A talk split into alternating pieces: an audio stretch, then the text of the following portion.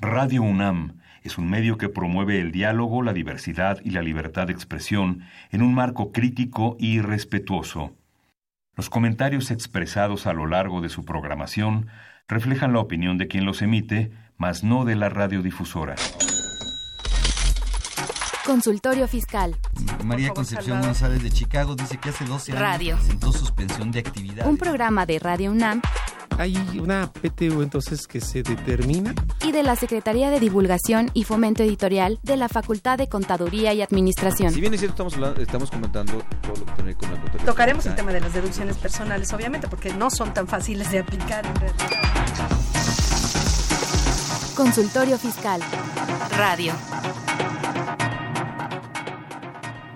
Buenas tardes, ¿cómo están ustedes? Los saluda Susana Mireles, profesora de la Facultad de Contaduría y Administración de la Universidad Nacional Autónoma de México. Y le damos la bienvenida a este su programa Consultorio Fiscal Radio. Pues seguimos con el tema de la Declaración Anual de Personas Morales. Este sería nuestro segundo programa de la serie dedicado a este tema. Y para, la semana pasada pues hablamos un tanto de los, de los ingresos, ahora vamos a hablar pues más bien eh, de las deducciones. Obviamente, si usted tiene preguntas, comentarios, sugerencias sobre los temas anteriores, pues desde luego que estamos aquí para recibir sus dudas y comentarios y lo que quiera. Para tratar este tema están con nosotros eh, profesores eh, de, la Facultad de Contaduría y Administración de otras instituciones que pues tienen esa doble característica de tener experiencia docente y práctica profesional. Por lo cual, eh, pues esto nos enriquece mucho en el programa porque nos da su visión de lo que está ocurriendo día a día, pues más ahora en estas fechas en que estamos estrenando formato eh, y, y nuevas nuevas formas de presentar la declaración anual de personas morales pues ya en este mes a más tardar el 31 de marzo. Me acompañan a la mesa el especialista fiscal Luis Enrique Angón Velázquez. Bienvenido Luis Enrique y gracias en nombre de nuestra facultad por el apoyo para la realización de este programa. Maestra Mireles, buenas tardes. César, buenas tardes. Muchas gracias. Él Buenas- es licenciado en contaduría y especialista fiscal, egresado de, de nuestra facultad. Es catedrático en, en materia fiscal a nivel licenciatura, articulista de la revista Consultorio Fiscal y Publicaciones Especializadas, expositor en diversos foros académicos del país y socio director del despacho Integración Fiscal Corporativa. Pues nuevamente gracias. Gracias. También me acompaña a la mesa el maestro en Derecho Fiscal y Administrativo, César Reyes Juárez. César, bienvenido. Muchas gracias, Susana. Muchas gracias. Gracias, Maestro, es un placer estar con ustedes y aquí en estas instalaciones de nuestra alma mater. Y gracias en nombre de nuestra facultad también. Él es licenciado en Contaduría y especialista fiscal egresado de nuestra, de nuestra facultad y maestro en Derecho Fiscal y Administrativo por el Centro Universitario de Estudios Jurídicos, socio director de despacho Reyes y Magaña Asociados SC. Pues nuevamente gracias a los dos. Les recordamos que este es un programa en vivo, se enriquece con sus comentarios, eh, con sus sugerencias, como ya lo mencionábamos al inicio de este programa, por lo que los números en cabina, si quiere llamarnos por teléfono, son 55 36 89 89, repito, 55 36 89 89 y tenemos un número 850 52 688, repito, 850 52 688. Eh, también estamos en redes sociales, la dirección del programa en Twitter, en Twitter es arroba con su fiscal. Y en Facebook, pues tenemos la dirección oficial eh, de nuestra facultad, que es FCA UNAM Oficial. Y eh, pues antes de iniciar, vamos a escuchar eh, los temas más relevantes que se han dado en esta semana en materia económico-tributaria. Y para eso escucharemos nuestra cápsula Info Fiscal, entre otros temas de su interés. Continúe con nosotros después del mismo. Consultorio Fiscal. Radio.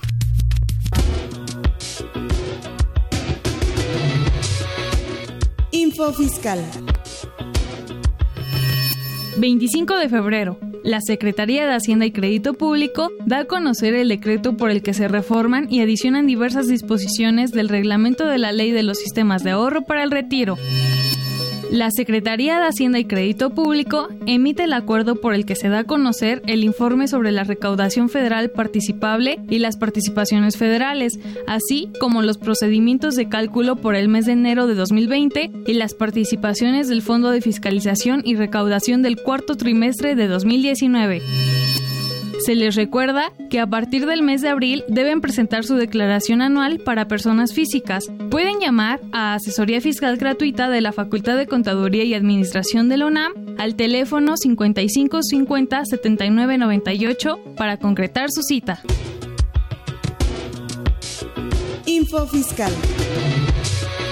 Ve y escúchanos por Twitter, arroba con su fiscal. Invertir. Para aprender. La Facultad de Contaduría y Administración de la UNAM, a través de su División de Educación Continua, invita al sector público y privado a formar parte de sus múltiples cursos, conferencias y diplomados sobre temas de contaduría, fiscal, administración e informática con el objetivo de promover la vinculación profesional de la institución empresa-gobierno. Así que ya lo sabes, prepárate en Liverpool 66, Colonia Juárez, Alcaldía Cuauhtémoc, Ciudad de México. Informes al 55 55 33 16 17 y al 01 800 83 32 322. O si lo prefieres, ingresa a la página dec.fca.unam.mx. No te pierdas, en la División de Educación Continua hacemos capacitación, a la medida. Ya te vi, ¿eh? Te estoy fiscalizando.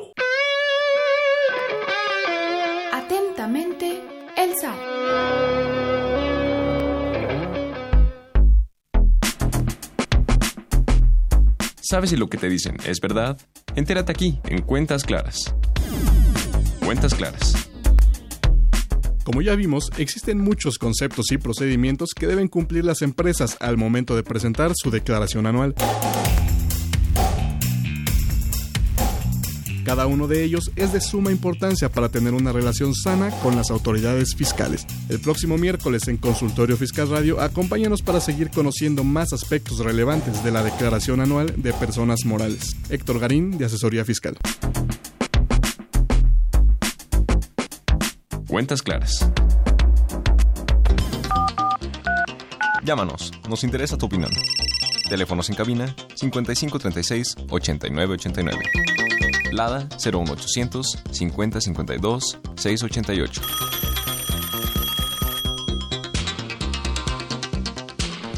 Pues ya estamos de regreso y ahora sí vamos a entrar de lleno a nuestro tema. Eh, la declaración anual. El, eh, hablábamos la semana pasada de ingresos, hicimos recomendaciones generales respecto a, los FDIs cancelados, a los anticipos de clientes, eh, a la conciliación entre CFDIs del repositorio con CFDIs que se declaraban o ingresos más bien declarados en ese caso.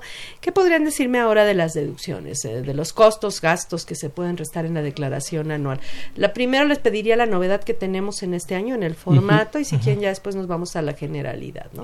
Bueno. en, ese sentido, bueno, básicamente, bueno, sí, efectivamente tenemos cinco secciones nuevas dentro de la declaración y una de ellas es precisamente pues deducciones autorizadas, que es la segunda, que no me permite avanzar hasta esa hasta ese módulo hasta que se requisitan los campos obligatorios o se llenan todas las cifras correspondientes a ingresos acumulables. A ver, ahí, la semana pasada medio hablamos de eso, pero creo que sí nos falta un poquito.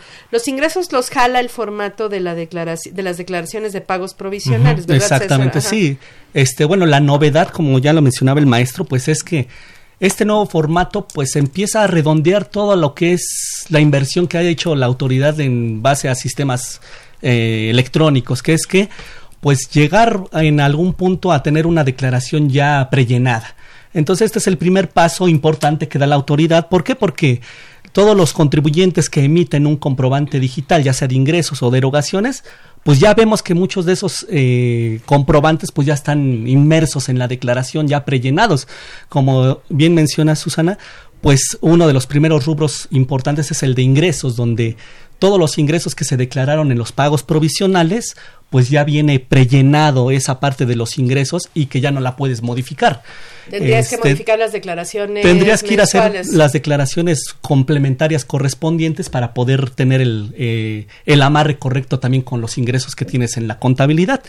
Y un fenómeno igual pasa con las deducciones. Muchas de esas deducciones que son este, eh, timbradas o que tienen un comprobante digital también vienen inmersas, en especial pues lo que es la nómina, ¿no? Es la una de las deducciones más importantes por las cuales eh, está este prellenado y que ya Eso de se un hace con inicio base en los FDIs. Exactamente, y que ya eh, desde un inicio, cuando tú abres el, el formato, pues ya vienen prellenados esos datos.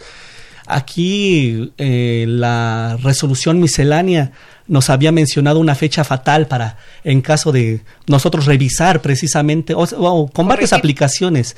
Estaba desde el visor de nóminas, donde tú podías visualizar precisamente los comprobantes que habías realizado y tener ciertas comparaciones y si tenías diferencias, modificarlas. Y bueno, la resolución miscelánea nos menciona que teníamos como fecha límite el 29 de febrero para, por ejemplo, nosotros revisar los comprobantes que hayamos eh, emitido de nóminas y si encontrábamos algún error o alguna rectificación que pudiéramos hacer, pues hacer la, la, re- la rectificación correspondiente y este cancelar en su caso los que estaban mal y corregir algunos, precisamente para que posteriormente ya en el llenado que eh, oficialmente a partir del primero de marzo entra este pues la etapa de las declaraciones, nosotros al momento de consultar la información, pues ya pudiéramos ver la información ya perfectamente amarrada con todas las la contabilidad, con los comprobantes que, que hemos emitido. Ajá. Ahora, en los ingresos, bueno, sí los jala de los pagos provisionales, pero aun cuando coincidieran con tus ingresos, sí tenías que la- llevar a cabo una actividad, digamos, de detalle, ¿no? Que era de, de indicarle a la autoridad esos ingresos que ya habías declarado en pagos provisionales o de los que agregas, eh, a qué corresponden, ¿no? En, en ese caso venía una lista para poder eh, clasificar esos ingresos eh, y hacer una suma concepto por concepto, ¿no? Para que el global nos diera con, los, con lo declarado. Si es una lista como de unos 15 o 20 conceptos, de tal manera que viene lo que son las ventas eh, o los ingresos nacionales, extranjeros, la ganancia cambiaria, los intereses devengados a favor, ya sea tanto de nacionales o del extranjero, anticipos de socios, etcétera. Entonces, en ese sentido, lo que ya comentaba César es decir, bueno, ok, ¿cuánto relacionaste o cuánto informaste o declaraste en los de ingresos nominales? Un millón doscientos mil pesos a lo largo del año. Entonces, se integran de esta manera conceptualmente y hacer el amarre correspondiente. Esto, eh, bueno, por un lado es, eh, digamos, un aspecto que ti va implícito a manera interna dentro de lo que es el control que tiene la empresa en cuanto a su contabilidad.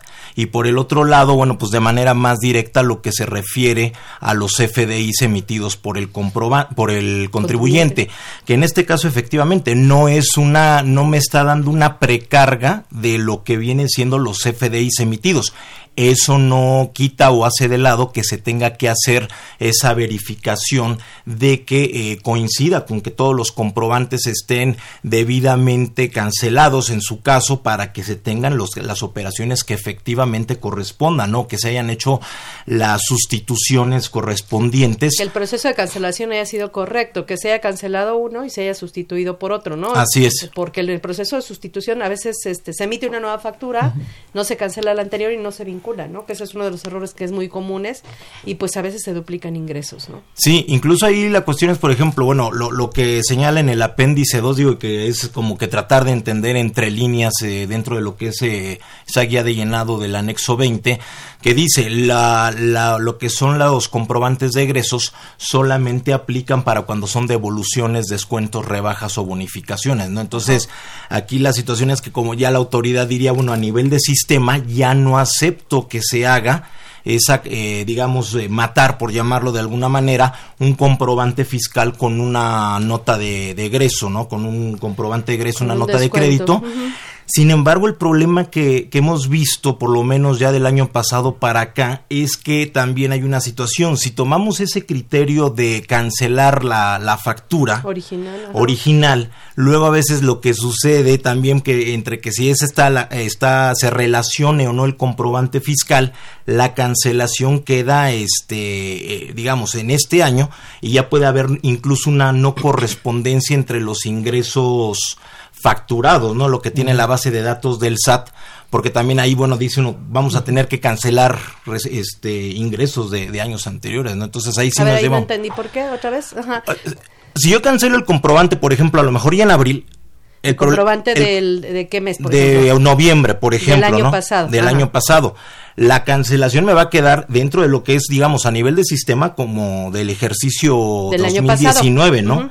Pero la cuestión es que ya está cerrado el ejercicio fiscal, entonces a veces la, la problemática de contabilidad es donde lo, lo eso aplicamos, para, lo ¿no? platicábamos la semana pasada y decíamos, bueno, si la operación efectivamente corresponde a 2019, porque salió en el inventario, porque se, incluso se cobró en 2019 a Ujú, ujú. veces, pues entonces eh, la, la transacción contable se queda, eh, la declaración anual se queda, los pagos provisionales se quedan tal como inicialmente se presentaron, ¿no? Y el sustituto realmente no tiene un efecto, no hay una transacción en el CFDI sustituto. La transacción se dio con el CFDI original. La contabilidad refleja transacciones realizadas. Sí, claro. Así es. Y la transacción es del año 2019, vamos a suponer. Entonces, en este caso, en realidad, el nuevo CFDI pues implica un cambio de documento, pero no necesariamente una nueva transacción.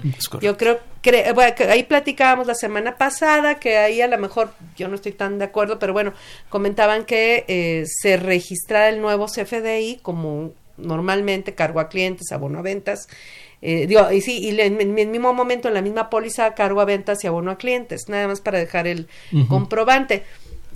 Me parece que luego también se me hace eh, más que en lugar de ayudarnos Sí, nos claro. complica Aquí, por esa- ejemplo, ese registro, la ¿no? recomendación que nosotros podríamos hacer en ese sentido es que Obviamente las operaciones son susceptibles de cancelarse. Eh, Haces una operación en un mes y se podría cancelar Pero el cuando se comprobante. cancela- ¿el comprobante el o la comprobante, la- eh, perdón, el comprobante se podría cancelar por alguna circunstancia del llenado, eh, es que es el- la circunstancia donde más probablemente se cancele. La sugerencia que nosotros hacemos es de que si la cancelación se hace o el, el comprobante se va a cancelar, si es del mismo mes, se pudiera cancelar no habría ningún problema, pero si el comprobante que se va a cancelar ya es de meses posteriores, pues se haga la debida nota de crédito disminuyendo ese ingreso. Al final de cuentas, como dice el maestro, si nosotros dejamos el ingreso como tal vivo, este, vamos a tener eh, bien amarrados lo que son los ingresos y la parte de esa, de esa cancelación pues, se va a re- ver reflejada ya en una devolución, rebaja sobre ventas, Pero no que es sería una ni, ni deducción es una devolución ni es una rebaja. Ni es un descuento ajá. porque el dinero finalmente te lo Bueno, deben. sí. O sea, realmente Ajá. el tema es un cambio Un de cambio solamente de comprobante. ¿no? Yo creo que ahí el procedimiento, pues sí lo está dando la ya de llenado y es cancela el original, emite el nuevo y Ujú. vincúlalos. Yo no creo que afectaría, desde mi punto de vista, que si en abril se emite una factura del 2019 por alguna razón, porque luego los clientes eh, simplemente administrativamente así les convenía, no sé, pero este, pero por alguna razón se, se solicita el cambio del comprobante.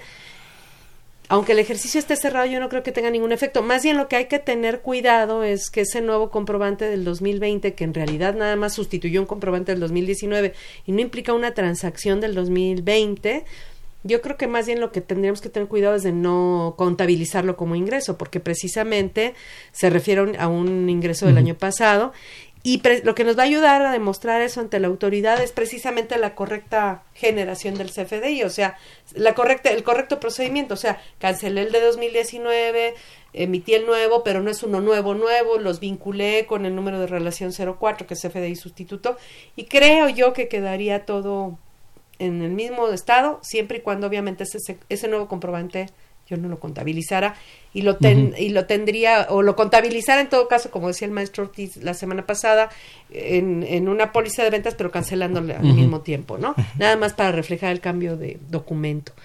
Pero creo que no tendría ningún efecto fiscal pero obviamente hay que tener un correcto control y administración de los CFDIs creo yo no pero bueno esas son de las cosas que precisamente luego se dan en que no coincidimos no y, no- Sí. y a lo mejor no tenemos por qué coincidir Sí, claro. pero cada quien tiene que Y es que el punto, digamos, vista, que ¿no? es, eh, eh, eh, pues está hecho desde la perspectiva de cómo lo concibe el SAT para su base de datos, ¿no? Lo que es su, su Pero hay muchas ¿no? razones por las cuales el CFDI no va a coincidir, ¿no?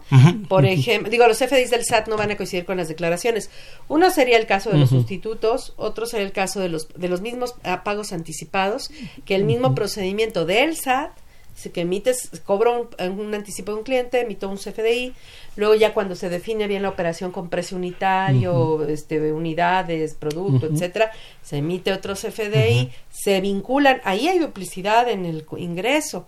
Y, y la misma regla de miscelánea 3224 dice que nada más reconozcas la diferencia, o sea, si ya habías reconocido 10 mil de ingreso y luego viene la, el CFDI que ya con precio unitario y todo por 11 mil, pues en ese mes nada más vas a reconocer mil, porque ya habías reconocido 10 mil.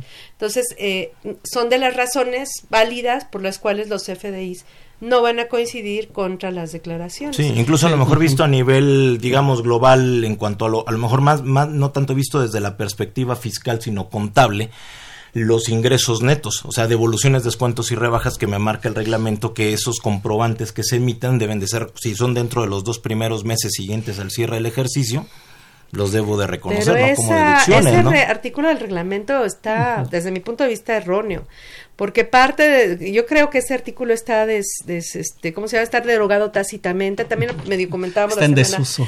Es que eh, si ves la redacción, la ley dice, se pueden restar las devoluciones, descuentos y bonificaciones en el ejercicio en que se realicen. Sí. Punto. A nivel ley, es correcto. ley. Luego viene el reglamento, el artículo 31, 25, 31, 31, del reglamento, actual, ¿no? Y te dice eh, los contribuyentes podrán, por las eh, devoluciones que se den después del segundo mes, o sea, a partir de marzo, devoluciones, descuentos o bonificaciones, podrán, y entonces viene para el primer inciso para las devoluciones sobre ventas, ¿no? Y dice, restarlas este, en el ejercicio en que se hagan, en lugar de hacerlo en el ejercicio en que se acumuló el ingreso. Pregunto donde dice que yo tengo que restar las devoluciones, descuentos o bonificaciones en el ejercicio en que se acumule el ingreso. Eso lo decía la ley vieja hasta 2002, pero desde, desde 2001, pero desde 2002 la ley cambió. Entonces el reglamento como que me está dando, me está mandando, me está diciendo que la opción es que yo aplique la ley, que porque yo puedo, yo voy a deducir para las devoluciones de marzo en adelante eh, lo que dice la ley, cuando se hagan las devoluciones. En lugar de hacerlo, o sea, cuando acumule el ingreso. La ley ni el reglamento en ningún lado dicen que se deduzcan cuando se acumuló el ingreso. Entonces, creo yo que esa alternativa que me da el reglamento, que es la que me está dando como alternativa aplicar la ley, me lo está dando como alternativa a algo que no existe o que ya no existe desde 2002. De hecho, pues muchos eh, artículos del reglamento se quedan con todavía con disposiciones de la ley anterior, que todavía que ahora cuando quieres machar lo que es la legislación vigente con los artículos del reglamento, muchos como en este caso, precisamente el 31 del reglamento, pues ya están como en desuso o ya no son 100% aplicables, ¿no? Este, Aquí, pues obviamente, también eh, en un punto a favor, pues el reglamento está yendo más allá de lo que está diciendo la legislación. Entonces, igual yo también soy del, del, del criterio en que las devoluciones, pues, se van a disminuir en el momento, en el ejercicio en que se, se en que suceda. ¿no? Y un punto importante pero del... mucha gente aplica todo este reglamento, pero... Yo diría ese, yo pondría ese pero, ¿no? En la mesa. Sí, y un punto importante también ahorita que hablamos del, de los ingresos, y igual también nada más para cerrar ese tema de los ingresos, dentro del mismo formato, aunque viene un eh, llenado o un prellenado con los pagos provisionales y muchos dicen es que coincide, hay un también un campo que también no he escuchado mucho que lo mencionen, adicional al campo donde viene ya prellenado los ingresos con los con los pagos provisionales y hay que detallar. Abajo del mismo nuevo formato hay un formato o hay un, un campo que menciona que dice ingresos que no se declararon. Entonces no sé si sea bueno o sea malo, porque lo siento así como que no sé si no, no, no he escuchado a personas, exactamente, no he escuchado personas que, que hagan referencia a este, a este campo, pero sí, o sea, nosotros eh, tendríamos que ver que coincidan precisamente las cifras y obviamente que nosotros que ya llevamos un poco de tiempo en este ámbito, pues como dice Susana, ¿no? Pues es como el harakiri, ¿no? Porque dicen, ok, mira, no te preocupes, si no quieres hacer una complementaria, regresarte, pagar el recargo y el actual, la actualización correspondiente de esos ingresos que no queremos decir que los omitiste, pero que no están reflejados en, en, tus pagos provisionales, aquí tengo este campo. Obviamente, pues ese campo pues es un foco de alarma para el SAT, para la autoridad, diciendo, ah, ok, no te preocupes. Incluso, ah. eh, eh, yo, yo, también cuando lo vi, eh, me, me, llamó mucho la atención el campo, porque además hay una cuestión, yo siento que todavía tiene muchas deficiencias en cuanto a lo que son los botones de ayuda, la, el signo de interrogación. Entonces decía, bueno, pues así lo, así lo concebí como tú lo comentas, César. Sin embargo, bueno, ayer, no sé si fue ayer o anteayer que salió las famosas preguntas y respuestas de la declaración anual, ¿no? Y entonces a manera de vocero lo que quiso decir en una de esas preguntas dice, bueno, ¿qué debemos de, de poner en ingresos no manifestados anteriormente, ¿no? Y entonces dice, más o menos, lo que por ley indica que se acumulan hasta la declaración anual. Entonces dice uno, bueno, ¿y qué es? no? Ya dice, por ejemplo, y lista cuatro conceptos, estímulos fiscales, utilidad distribuida de fideicomisos de actividades empresariales, inventario acumulable, que pues ya, para estos efectos de 2019 bueno, pero como el formato sustituye al anterior, cualquier declaración complementaria que hicieras, a que lo de inventario acumulable terminó en 2016. Entonces, cualquier complementaria que hicieras tendrías que hacerlo en este formato, ¿no? Sin embargo, también con, eh, con lo que establecen las preguntas y respuestas, eh, todas las declaraciones que son de 2018 hacia atrás se presentan con el formato anterior. o Ah, sea, ya, hay ajá. dos ligas. Hay Cuando dos entra uno, exactamente, entonces entra uno y dice declaración Entonces- anual personas morales y es 2018 hacia atrás. Y Entonces, luego eso no está mal la, esa respuesta. eh, de esa respuesta desde mi punto de vista no coincide ya para 2019 y luego viene este dice nueva declaración personas morales. Sin embargo, incluso aquí viene un punto en particular con el año de 2019 y 2020. Porque yo decía, bueno, ¿y por qué no aparece 2020 en este nuevo formato si es una terminación anticipada del ejercicio, si se entra eh, ya en la disolución y la liquidación, ¿no? Ajá. Y resulta que dentro de las propias eh, preguntas y respuestas dice, ¿qué pasa con 2019 y 2020? Propio 2019, ¿eh? Si entras en estos dos supuestos de terminación anticipada o terminación o conclusión del ejercicio de liquidación. Y entonces dice, ah, utilizas el formato anterior y ahí sí están habilitados, incluso ahí lo tiene las pantallas. 2020. Dice, está 2019 y 2020, está habilitado que- con el formato anterior. 2019 nada más tiene este, el ejercicio 19. Pero me llama mucho la atención porque cuando lo cuando salió el formato en enero sí tenía habilitado 2020, o sea, Y entonces al final hicieron en algún momento en el camino hicieron el cambio, ¿no? Yo- Entonces ajá. es un caos ahí también Bueno, tener ah, cuidado. yo les planteo un caso que me comentó uno el alumno y lo que tú comentabas también antes de entrar al aire. Sucede que ahorita están ah, actualizando los aplicativos, ¿no? Tengo un alumno que, por ejemplo, me decía, nosotros estábamos en Frontera Norte, tenemos una empresa en Frontera Norte, solicitaron autorización para aplicar el estímulo, se lo concedieron hasta por ahí de octubre, entonces apenas la declaración de noviembre, el pago provisional de noviembre, se abrió el portal ya con el- los descuentos aplicables en el ISR, ya una vez que habíamos sido autorizados. Y resulta que cuando voy a presentar la declaración anual solo me aparecen dos meses de declaraciones, noviembre y diciembre. En ese caso, dice, no me jala todos los, los, este, los meses anteriores. Ahí habría que ver en qué términos le concedieron la autorización, si respecto de enero o a partir de noviembre. Eh, y en todo caso, pues ahí ese renglón su- es- este, serviría para eso. No es que no estén manifestados los ingresos, simplemente el sistema no los está jalando porque vienen en dos plataformas Diferentes, ¿no? diferentes, Ujú. ¿no? Eso podría ser una posibilidad. Y obviamente mandar un caso de aclaración. Después del envío de la declaración, hacer un caso de aclaración acompañando el formato diciendo por qué llenaste ese, ese cuadro, ¿no?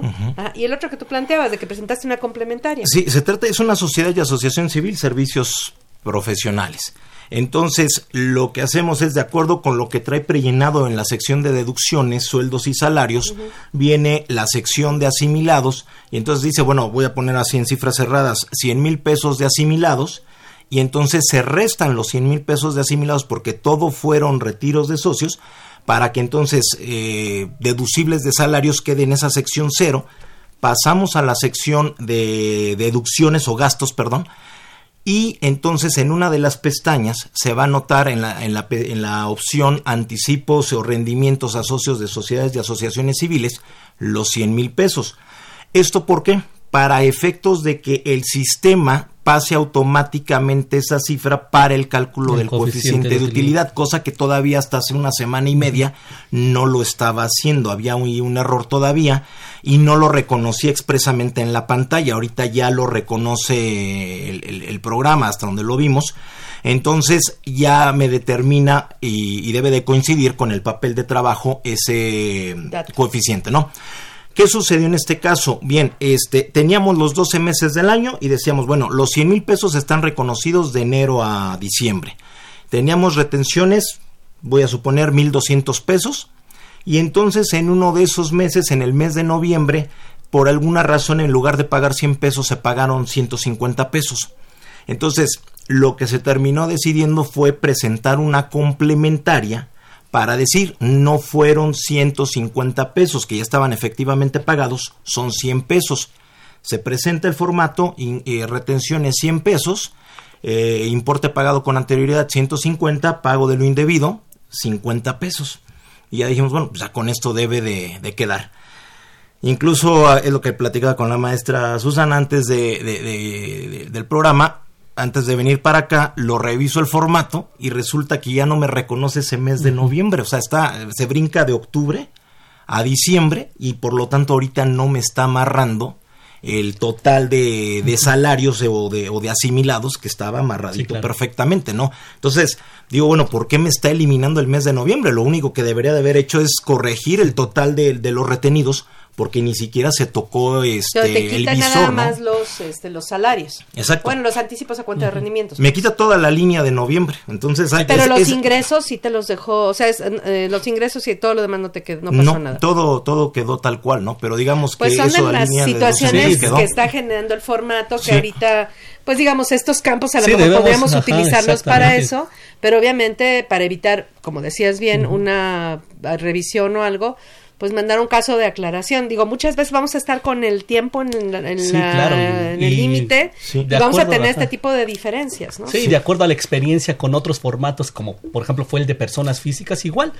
Muchas veces estos sistemas eh, electrónicos pues están basados en ciertos algoritmos con ciertas programaciones, pero en realidad pues hay muchos casos en los cuales no se puede encuadrar un caso en un algoritmo, sino que puede haber muchas variantes y obviamente eso, estas preguntas precisamente que hacen los mismos contribuyentes sobre la marcha, pues son ajustes que luego va haciendo la misma autoridad y que pues le va dando y también enriquecien, eh, van a enriquecer precisamente el, el, formato. Entonces yo creo que en esta primera etapa yo creo que vamos a ver como menciona maestro, pues muchos de estos tipos de errores, ¿no? Donde tú a lo mejor piensas que si eh, haciendo la corrección de cierta partida, pues si le hicieras como una actualización ya otra vez ya se va a, ver el cambio, pero bueno, aquí este... La ventaja es pues que todavía tienes tiempo, Exactamente, entonces igual la recomendación es que, se empiece bien eh, a ver precisamente todas estas estos estos detalles que tenemos, ¿no? Así es. Perfecto. un, último punto que quisiera nada más comentar de los ingresos no manifestados anteriormente que creo que pueden aplicar para la mayoría. Si es primer ejercicio fiscal, al no presentar pagos provisionales se anota la cantidad. O sea que no necesariamente va a ser, o sea, sí puede llamar la atención, pero incluso está hecho para supuestos como el primer ejercicio donde no hubo este, datos. Que ahorita vamos a comentar este tema porque creo que ahí también hay una percepción que habría que, que comentar.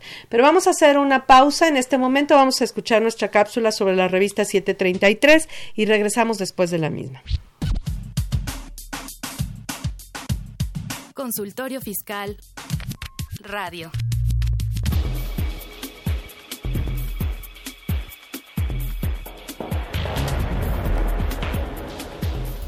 En su edición 733 Consultorio Fiscal, como siempre, presenta interesantes artículos de corte fiscal, jurídico, laboral, contable financiero y de prevención de lavado de dinero.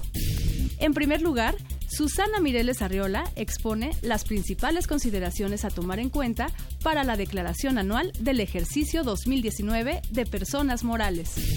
Por su parte, Jorge Santamaría García analiza el tema del domicilio fiscal, también de las personas morales, en relación a las reformas del Código Fiscal de la Federación para 2020. Mientras que Vicente Velázquez Meléndez nos explica las reformas fiscales que destacan en este 2020 para la Ciudad de México. Además, podemos encontrar artículos sobre la interpretación del SAT con relación a la retención del 6% de IVA el logro de Prodecon para dar certeza jurídica a los artistas plásticos que ofrecen sus obras como pago de impuestos y las principales disposiciones publicadas en el Diario Oficial de la Federación, como ya es costumbre. Estos y otros temas de gran interés en el número 733 de Consultorio Fiscal. Suscripciones a los teléfonos 5616-1355 y 5616-7755. También a través de la tienda electrónica publishing.fca.unam.mx. o en la revista electrónica consultoriofiscal.unam.mx.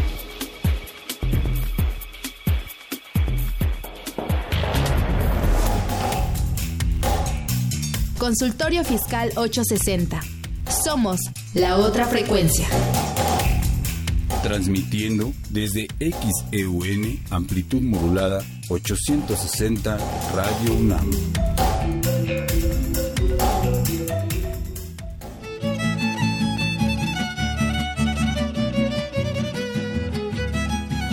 San Luis Potosí los espera del 3 al 5 de junio para celebrar la 61 primera Asamblea de la Asociación Nacional de Facultades y Escuelas de Contaduría y Administración, ANFECA. tiene flores de reflexionaremos sobre un tema trascendental, la cuarta revolución industrial y la educación a distancia, nuevos retos en los modelos educativos de las instituciones de educación superior. Los atenderá la Universidad Autónoma de San Luis Potosí. Mayores informes www.anfeca20xx.uaslp.mx Teléfono 444-826-2300, extensión 3413. Los esperamos. Ve y escúchanos por Twitter, arroba con su fiscal. Si la vida te pasa factura, entonces hazla deducible. Escucha Consultorio Fiscal Radio. Llámanos, nos interesa tu opinión. Teléfonos en cabina 5536 8989. Lada 01800 5052 688. Pues ya estamos de regreso. Eh, vamos a retomar el tema que dejamos este, pendiente antes de ir a la pausa. Eh, decíamos que hay un renglón de ingresos no manifestados eh, anteriormente. y decían que las preguntas y respuestas dice que esto puede ser para las empresas que están en su primer ejercicio que no presentaron pagos provisionales de ISR, ¿no? Si quieres, tú quieres estabas comentando algo en la pausa, César, respecto a este tema de los pagos provisionales del primer ejercicio. Sí, aquí, por ejemplo, eh, recordemos que la ley del impuesto sobre la renta a este tipo de sociedades donde tienen su primer ejercicio, pues no están obligados a presentar como tal pagos provisionales. Este, esto no quiere decir que no hayan tenido ingresos en el ejercicio.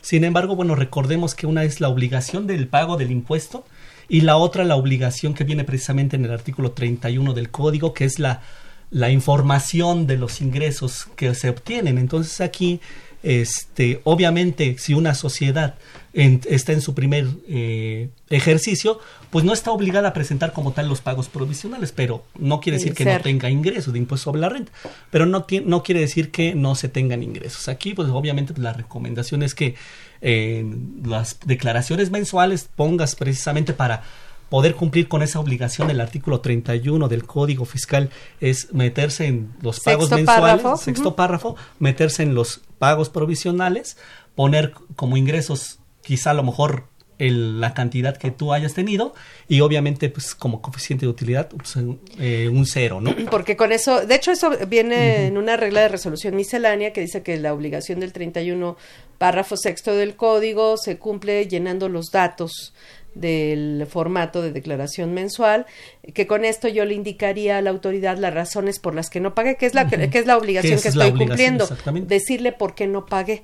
Entonces, creo yo que en ese caso, aunque dice esto de preguntas y respuestas, me parece que omiten eh, que en realidad, con base en el 31 sexto párrafo y la y la regla, que ahorita no recuerdo qué regla es, este pues el, el 30, esta obligación del 31 del código se cumple llenando los campos del formato, ¿no? Entonces, este sería eso. Tenemos varias preguntas. Eh, bueno, tenemos una primera pregunta, un poco fuera del tema, pero la voy a responder.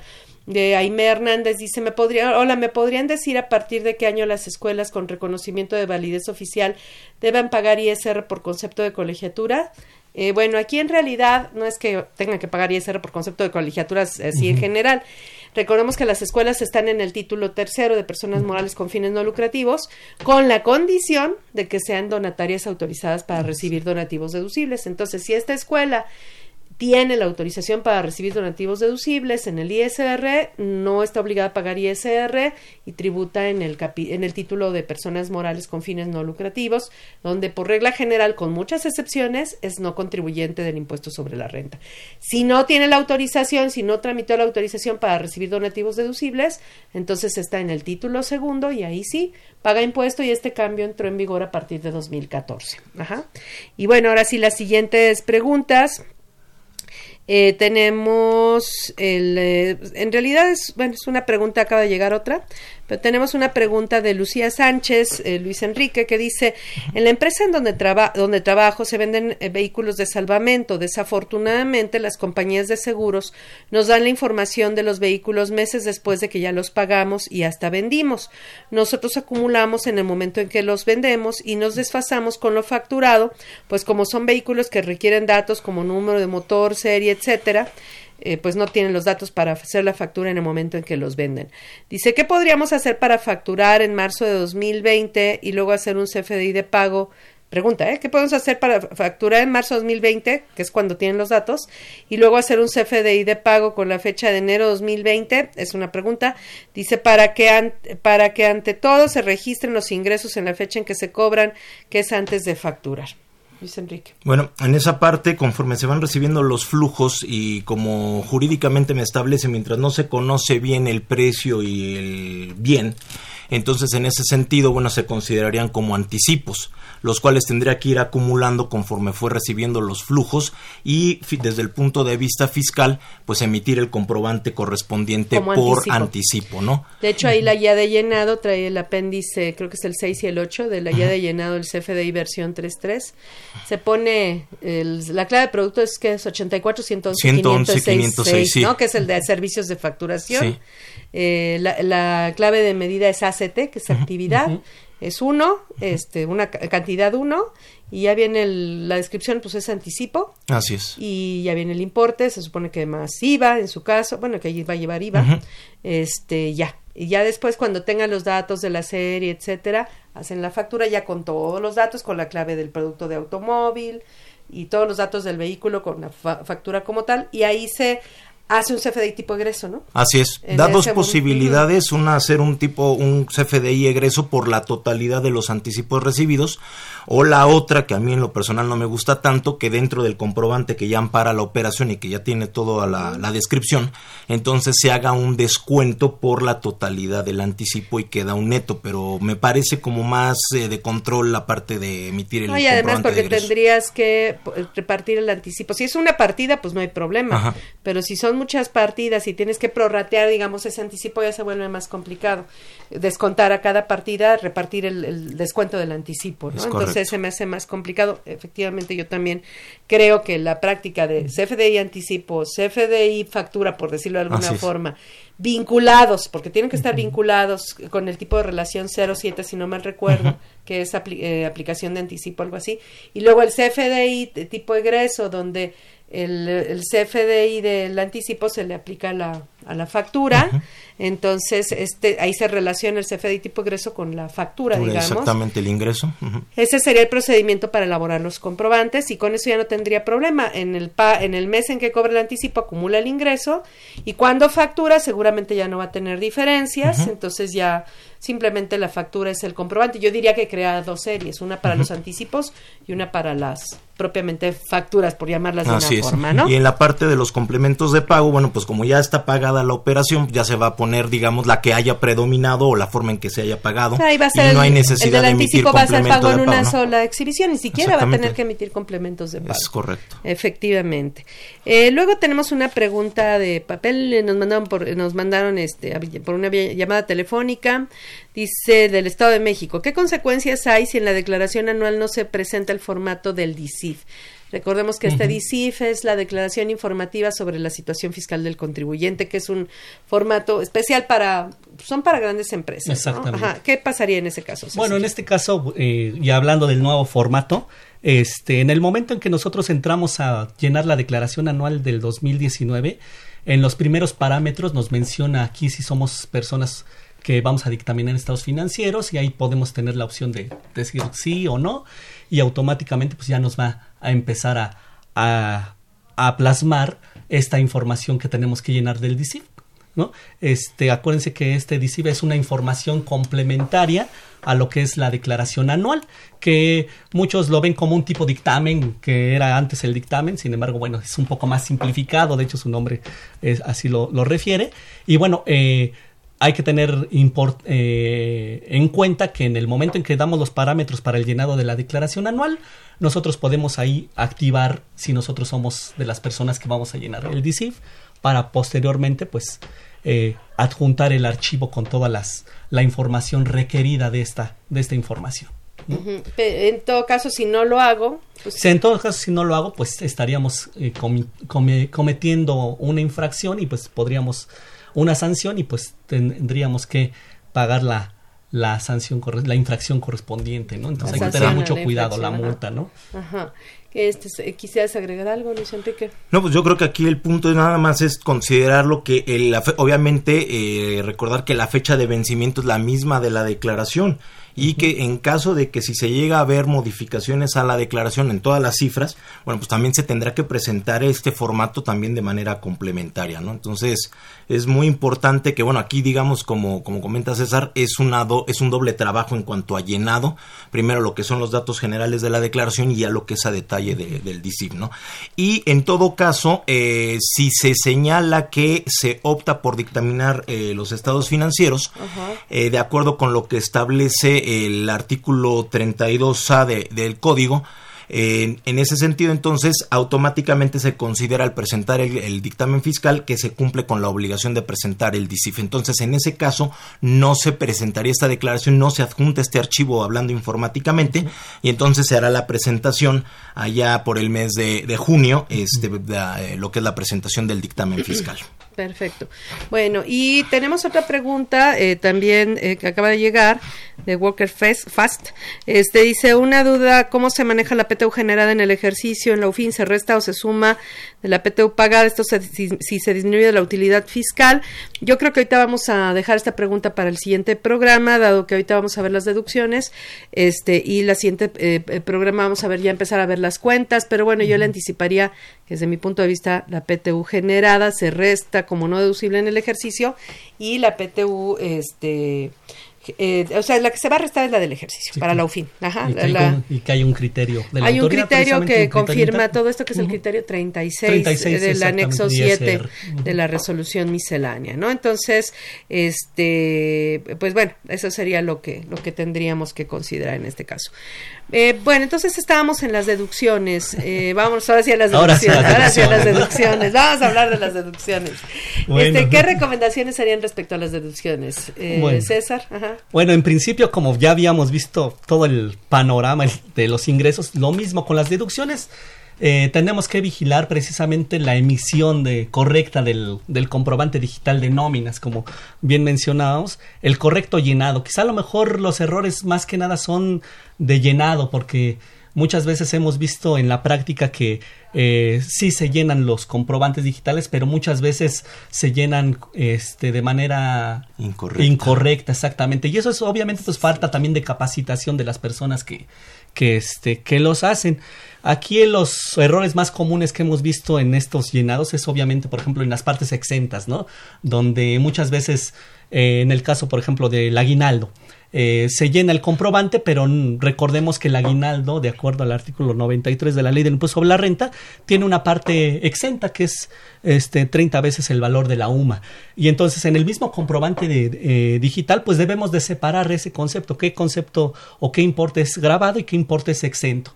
Los errores que hemos visto en el llenado es que todo el importe lo ponen como importe grabado o como importe exento. Entonces, ese es uno de los errores, porque más adelante precisamente este en el mismo llenado ya o prellenado. Pero si está exento, sí se pondría, todo está exento. Sí, si todo está exento, tendríamos eh, en la parte de exento, pero hay muchas, por el importe precisamente de aguinaldo, pues una parte estaría exenta y otra estaría grabada. Entonces muchas veces no se... ahí, bueno, todavía no se termina incluso de dilucidar bien la parte de las sumas con... Si son UMAS, salarios mínimos, el SAT dice que son UMAS, pero ha habido muchas controversias últimamente en materia de pensiones con la Corte, etcétera, ¿no? Sí, de hecho un antecedente que podría rebotar precisamente en los límites que tenemos ahora con las sumas, ¿no? Precisamente este antecedente que da la Corte Pero bueno, comentario al margen, ajá. Sí, y precisamente todo esto hay que tener cuidado porque, como mencionábamos al principio, en la parte de, las deducciones también ya vienen datos prellenados y estos datos prellenados nos van a servir también para que en el mismo sistema ya automáticamente nos menciona o nos, eh, nos da precisamente las partes de los salarios que están grabados y las partes de los salarios que no pagan el impuesto o que están exentos. Y esto nos va a llevar a lo que es el artículo 28, fracción 30, que es la no deducibilidad de precisamente de, de, los, ingresos exentos. Vamos a, vamos a ver todo este tema de los ingresos exentos, pero vamos a una pausa antes de continuar. Consultorio Fiscal Radio. Ahora Tres minutos de finanzas con Arturo Morales Castro. Hoy en Finanzas comentamos del coronavirus y el impacto económico financiero. Como resultado de la enfermedad del coronavirus, identificado como COVID-19, en China se han detenido los procesos productivos, impactando en sectores clave de la economía del país asiático y del mundo en general. Estos impactos no serán de la misma magnitud para todos, ya que depende del factor de riesgo de cada país. Este factor de riesgo está determinado por las amenazas que enfrenta cada país y lo vulnerable que se es a dichas amenazas. Adicional a este factor de riesgo que todo país tiene, está el plazo en que afectará a cada economía ya que de manera inmediata serán afectados los países del continente asiático, en el corto plazo los países del continente europeo, a mediano plazo los países del continente africano y a largo plazo los países del continente americano. Sin embargo, no es una regla, ya que en un mundo sin fronteras son exponenciales y atemporales los efectos sociales, políticos, culturales, económicos y financieros que provocará el coronavirus. Considerando que las consecuencias del coronavirus son diferentes para cada país, la pregunta obligada es, ¿Cómo afecta a la economía y a las finanzas el coronavirus? Afectará a la economía en un principio en ocho aspectos. 1. La interrupción de la producción por cierre de fábricas para evitar la propagación del contagio del coronavirus, lo cual tendrá como resultado la disminución de la oferta de distintos productos tanto de consumo interno como de exportación. 2. La caída de la demanda de consumo por parte de China de insumos de países de todo el mundo esto debido a la interrupción de sus procesos productivos. 3. Incremento en la volatilidad de los mercados financieros que se reflejará en las tasas de interés tanto nacionales como internacionales, en el tipo de cambio y en el precio de las acciones que cotizan en las bolsas de valores. 4. Incremento en los precios de las materias primas y en los metales preciosos que se utilizan en todos los procesos industriales y tecnológicos. 5. La interrupción temporal de las cadenas de suministro entre China, los proveedores, los consumidores y en general con todos los países que tienen relaciones comerciales. 6. Disminución las exportaciones de productos básicos por parte de todos los países que tienen relación comercial con China. 7. Disminución de viajes y turismo de China hacia todos los países del mundo y de todos los países del mundo hacia China. Y finalmente, 8. Disminución del comercio internacional de China con todos los países con quien tiene relaciones económicas. Estos ocho impactos en la economía y las finanzas debido a la propagación del coronavirus le pegará al comercio y crecimiento en la economía global y se estima que el Producto Interno Bruto Mundial se reduzca en 2% en el año 2020. Para el año 2020, las perspectivas de intercambio comercial y de crecimiento económico continuarán debilitándose. Hasta aquí, tres minutos de finanzas del tema coronavirus y el impacto en la economía y las finanzas. Tres minutos de finanzas con Arturo Morales Castro. XEUN AM 860 Radio UNAM. Acompáñanos a Consultorio Fiscal Radio por las redes oficiales de la Facultad de Contaduría y Administración. FCA UNAM Oficial y Twitter arroba Fiscal. Llámanos, nos interesa tu opinión. Teléfonos en cabina 5536 8989. Lada 01800 5052 688.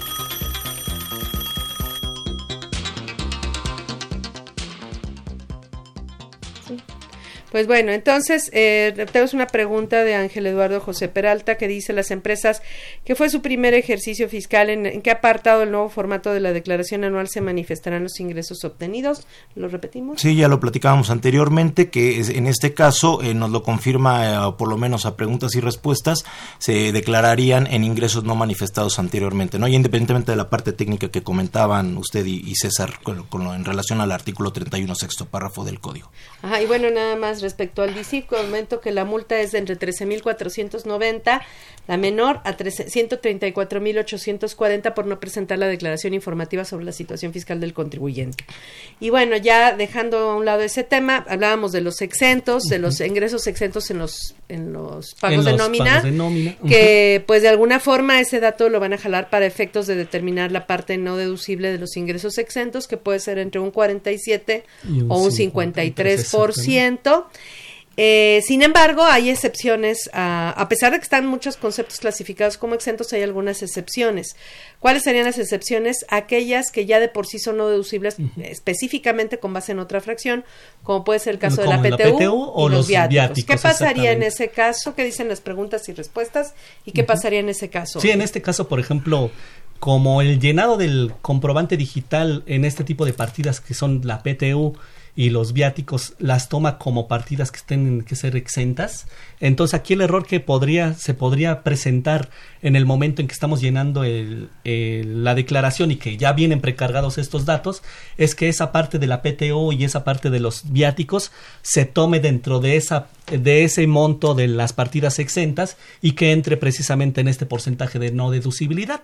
Entonces aquí, bueno, derivado de lo del formato que no lo puedes modificar y que de alguna manera el llenado del comprobante digital también está establecido así, pues como comentábamos en la pausa el maestro, que lo que podríamos hacer es, ok, dejarlos de esa manera y en la parte de los gastos o de las erogaciones, pues quizá a lo mejor estos conceptos de de salarios, pues incrementarlos en la, en la en el monto que no se o que están inmersos en esa proporción. Por la diferencia. Por la diferencia, exactamente. Tiene sus requisitos, eh, más bien sus disposiciones especiales de no deducibilidad, ¿no?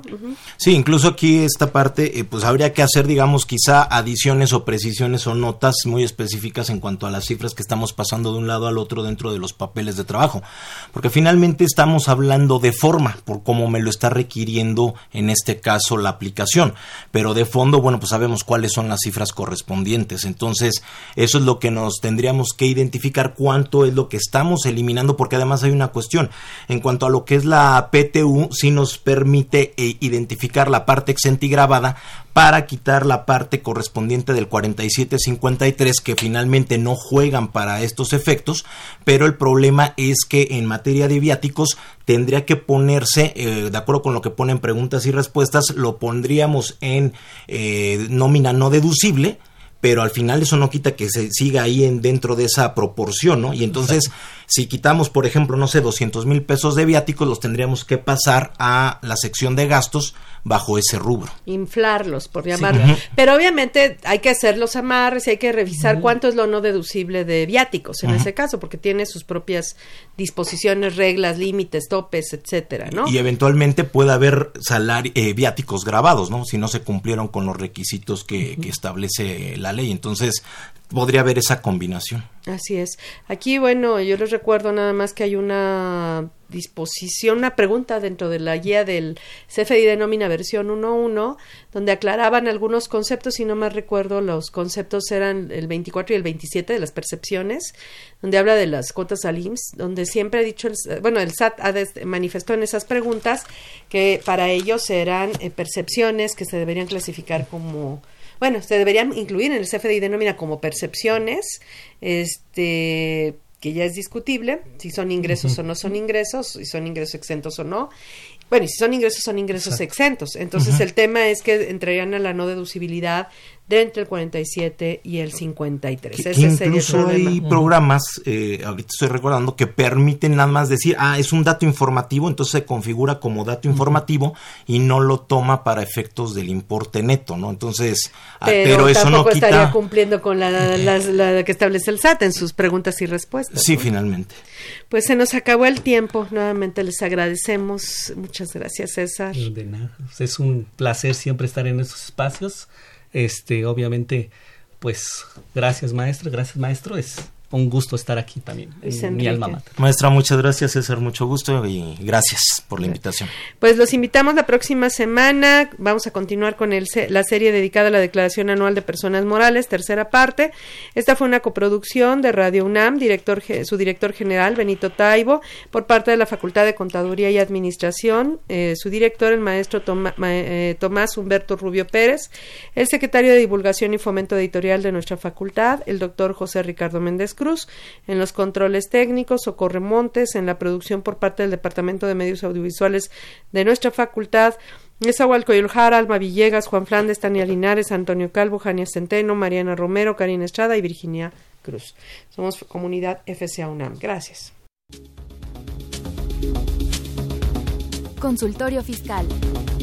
Un programa de Radio UNAM y de la Secretaría de Divulgación y Fomento Editorial de la Facultad de Contaduría y Administración. Consultorio Fiscal Radio.